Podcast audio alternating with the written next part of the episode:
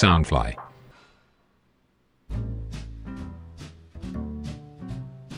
Hello Hello，大家好，欢迎又来到南洋奇闻，我是你们的扎古叔叔。南洋奇闻是由 Soundfly 声音新翅膀监制，全球发行。好，本集呢啊，叔叔来一个比较短篇的惊悚故事哈。在录这一集的当下呢，叔叔的窗外啊，有一个建筑工程啊正在进行着，从早到晚呢就一直在打地基啊，砰砰砰的敲个不停。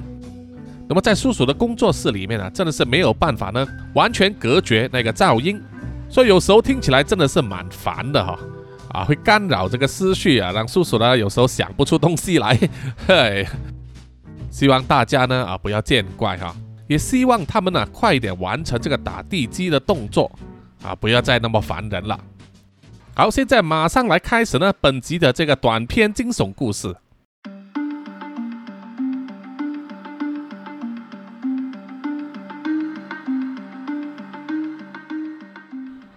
年轻的男生叶俊元啊，大家都叫他阿元，从失去意识的状态之中慢慢的苏醒过来。他感到眼前的视像啊模糊不清，摇摇晃晃，头痛欲裂，就像是喝了很多酒啊，醉酒断片之后醒来的感觉。不过呢，阿元已经很多年没有喝酒了，已经戒了酒，现在只喝碳酸饮料或者是果汁。阿元尝试移动身体啊，才发现自己呢手和脚都被绑在一张结实的椅子上，口中也塞了布条，而全身的衣物呢都被脱掉啊，只剩下一条白色的内裤。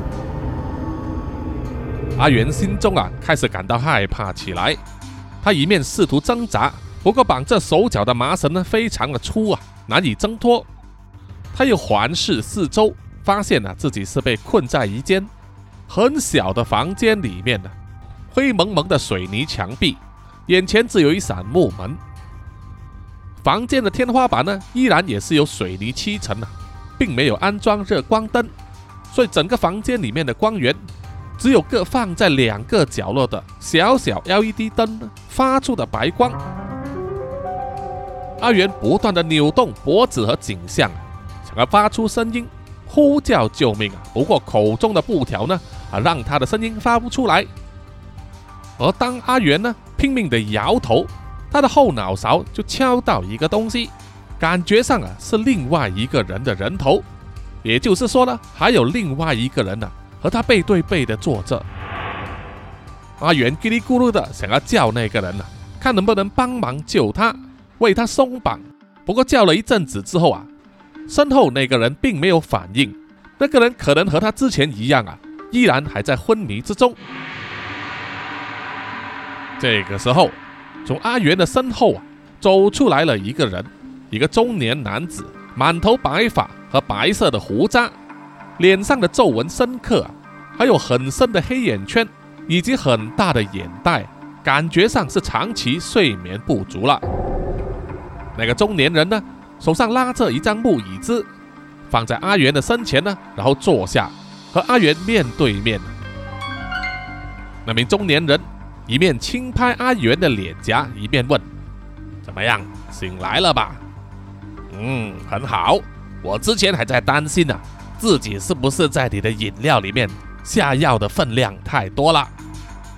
我可不想让你呀药上头先死掉了啊！绝对不能那么快，至少啊，在我们好好的聊聊之前呢，你绝对不能死。”阿元满脸困惑地看着眼前的中年人，虽然他的记忆有点模糊而且混乱了，但是印象之中，他应该不认识眼前这个人，也从来没有见过他。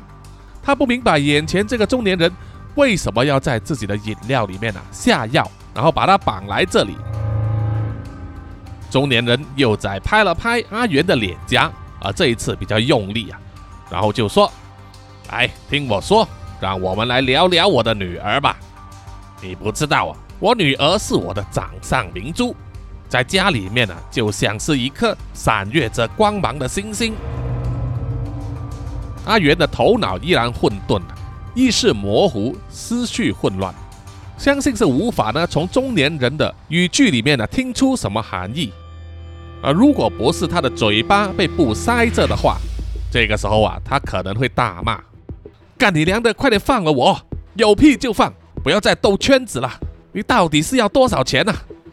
啊，阿元会这样子想也是很正常，因为眼下的状况呢，他是被绑架了，那么绑架一定会要求赎金嘛，他希望对方直接开一个价码，然后给他一个手机啊，让他拨电话给自己的爸爸。安排一下，一手交钱，一手交人，这样子就完成了交易啊！早点结束啊，少些磨难嘛。可是眼前这个中年男子呢，一直说的话都没有接近主题，就好像在闲话家常一样。我女儿啊，自小成绩很好，很有天分的，他也很喜欢跳芭蕾舞，希望长大之后啊，能去巴黎艺术学院继续进修。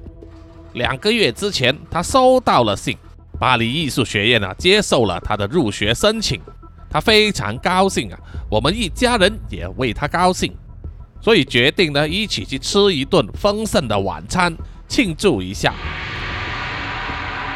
阿元越听越摸不着头脑，想着这个中年人啊，告诉他自己女儿的事情啊，到底有什么关联？他心想自己应该不认识他的女儿吧。和芭蕾舞以及巴黎艺术学院呢，八竿子也打不着啊，一点关系也没有，让他心中暗暗咒骂：眼前这个中年人呢，到底是傻了还是疯了？中年男人继续说：“那一天的晚餐，我们一家三口吃得很开心，但是因为我临时有一些事，必须提早就走。原本要载他们两母女回家，不过他们选择走路。”因为餐厅其实离我们家很近。接着，中年人从他身后的牛仔裤口袋里面抽出了一柄弹簧小刀，刀锋弹了出来之后啊，在灯光之下反射出冷峻的光芒，让阿元的心冷了一截啊。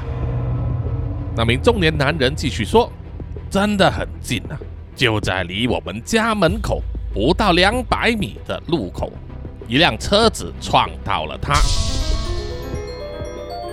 听到这里，阿元呆住了，他脑袋中的细胞好像受到了刺激，开始想起了一些事情。中年人一面在阿元的面前轻轻地摆动着那柄弹簧小刀，一面继续说：“他的妈妈受了一些轻伤，不过我女儿就非常严重，她没有马上死去。”而是躺在医院里面呢，好久好久，才在无尽的痛苦之中咽下了最后一口气呀。也是从那一刻开始，我决定要把社会公益掌握在自己的手中。阿元睁大了眼睛，心中一直飙脏话。他已经知道这名中年人呢说的是什么事情了。中年人。把阿元口中塞着的布条呢取出来，然后问他怎么样，有没有遗言要说啊？阿元非常惊慌，不过还是尽量的去解释。等等等等，这位先生，我想你搞错人了。对于发生在你女儿身上的这个悲剧，我感到非常遗憾，但是我一定要说，你搞错人了。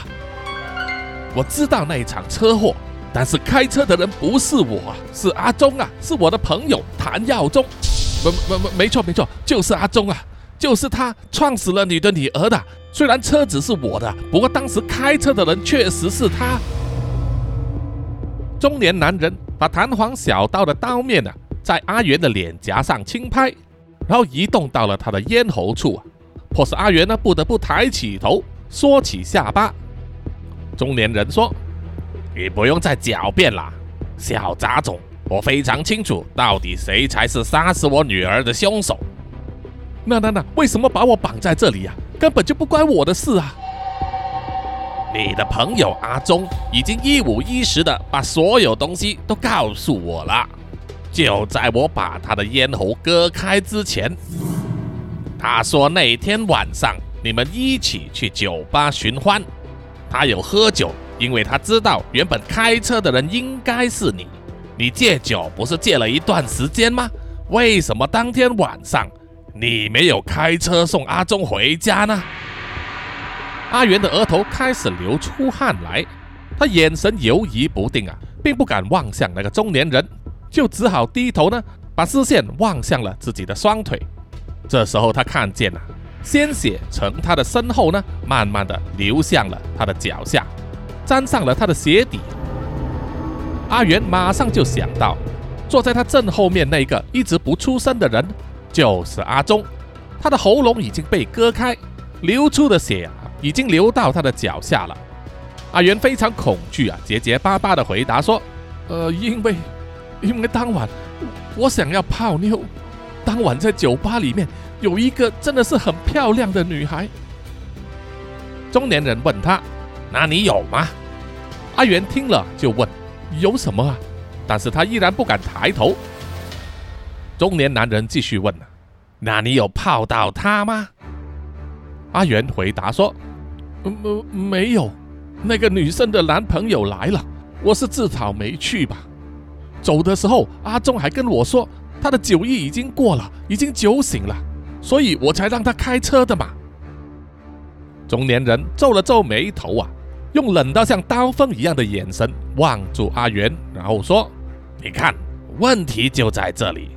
你原本可以救我女儿一命，甚至可以救阿忠一条贱命。”就是因为啊，你当时做错了选择，选择相信你的朋友，相信他的酒意已经过了，把自己的车交给他去开，结果就害死了我的女儿。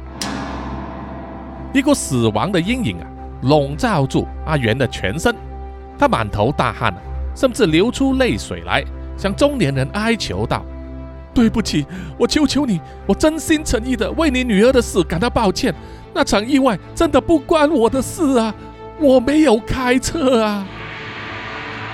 中年男人呐，看见阿元哭起来的模样，就闪了他一个耳光，然后跟他说：“冷静点，听我说啊！我知道开车的不是你，所以今天我也不会杀你。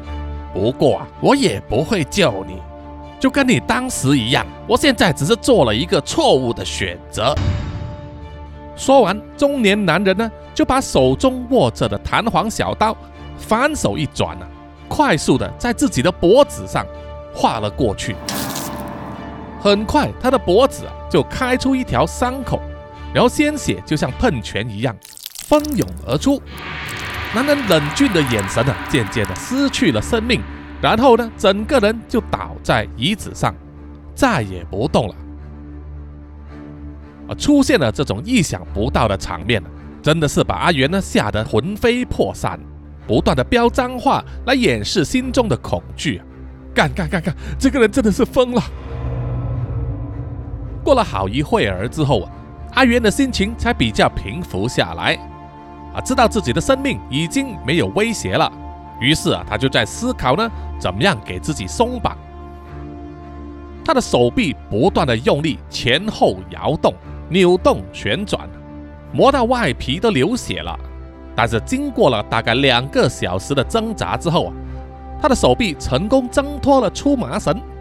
于是啊，他马上给自己的双脚呢也松绑，然后从椅子上跳了起来。他一刻也不想再坐在那里了。阿元满头大汗啊，喘着大气，全身汗流浃背啊，感觉到房间里面的气温好像变热了不少。他慢慢的走到了自己先前坐的椅子后方，看着那一个垂着头背向他坐着的人。那个人的胸口啊一片血红，所有的血已经流干了。他低头去看那个人的侧脸呢，很明显的能够认出那是他的朋友阿忠，而且是死不瞑目。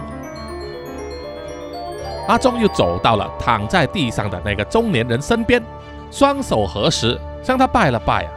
一直念念有词的对他说抱歉，然后一步呢走到房间唯一一扇木门的前面，心中祈祷啊，这扇门呢千万不要锁上。他慢慢的用颤抖的手呢去握住了门把，然后使劲的转动它。他发现门把能够转动，而且发出咔嚓的一声，表示门呢没有上锁了，已经打开了。阿元啊松了一口气呀。高兴的抬头说：“天哪，太感谢你了，我终于可以脱身了。”然后他就把木门拉开，结果没有想到的是，门外面的并不是出口，而是一道用水泥和砖块封起来的墙壁。阿忠整个人惊呆了，这个时候他才明白，那个中年人把他活埋在这个小小的房间里面，要他一起陪葬。好的，本集的南洋奇闻的短篇故事啊，就到此结束了啊！谢谢各位听众的收听。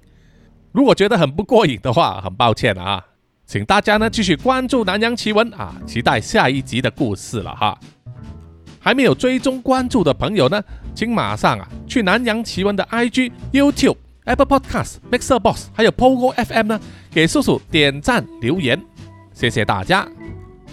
如果有一点零用钱的话，也欢迎呢买咖啡赞助叔叔啊！叔叔每一集呢都有在这个资讯栏上啊附上这个赞助的链接。如果找不到的话，也可以呢透过 IG 私信叔叔啊来询问哈。好，接下来呢就是回复一些听众的留言。首先呢是在 Apple Podcast 上，这位来自台湾的听众啊，他的名字叫做零零零一二三四五五六七七七哈。他留下的评价是说超爱叔叔的啊，谢谢你，谢谢你的支持。另外一位呢，也是来自台湾的，叫做 Tina G F D H J Good，哈哈，他说不是所有中国人都是小粉红啦，会去国外的都是想逃离的。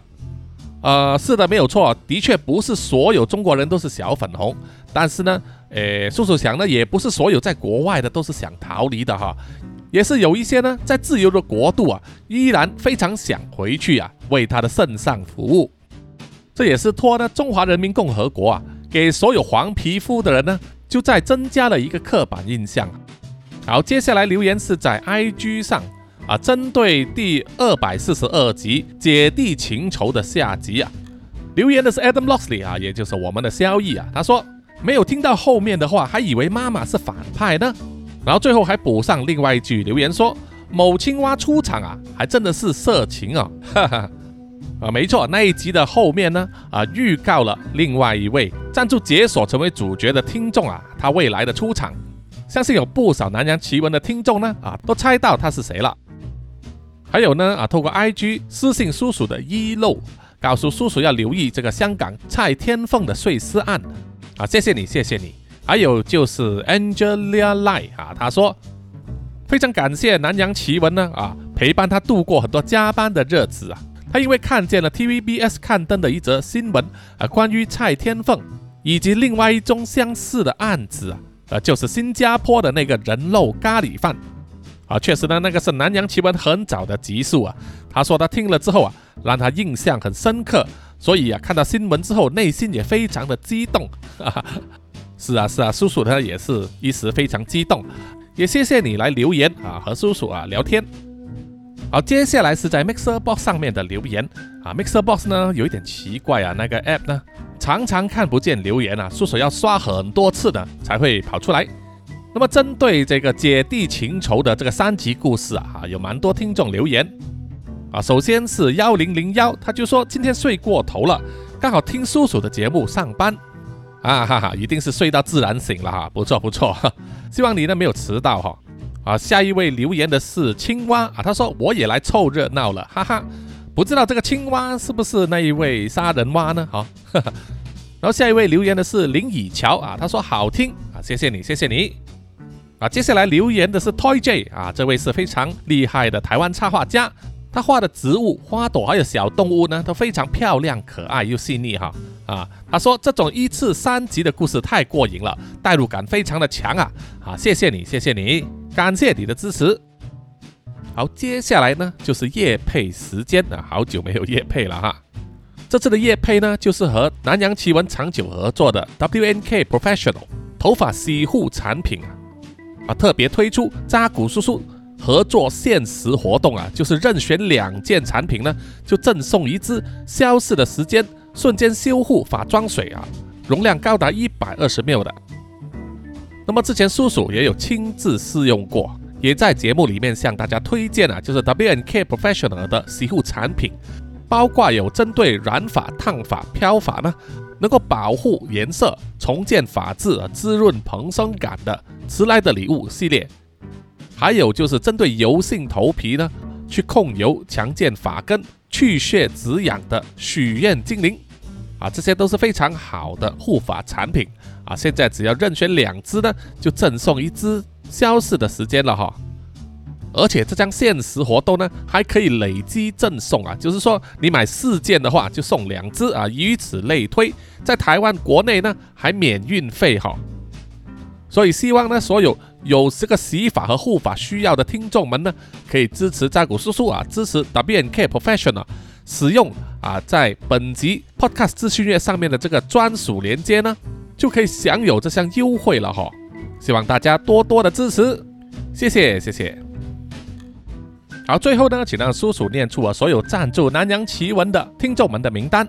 首先是南洋探险家 Jimmy Chin 和陈忠杰，然后是南洋侦查员二四公园图子 Ralph 布一直该 Sandy Lee 真爱笑三十三 Kinas 蔡小桦朱小妮李承德苏国豪洪新志林家达 Toy J 刘舒雅以及。方烟令，然后下一批呢是南洋守护者许玉豪、彰化的 Emma 林奕晨，最后一批就是南洋信徒黄龙太子妃苗疆杀人蛙西里子吴大佩吴大豪以及林家正，谢谢啊，谢谢大家啊！希望呢叔叔没有搞错名字啊，如果有搞错的话呢，欢迎呢就是用 Line 或者是 IG 啊私信叔叔啊，让叔叔帮你们修正。啊因为很多时候呢，叔叔在这个 Mixer Box 的后台啊，只看见呃赞助者的这个 email 以及信用卡持有者的名字，所以有错误的话，请大家多多包涵。好，我们下一集再见啊，拜拜。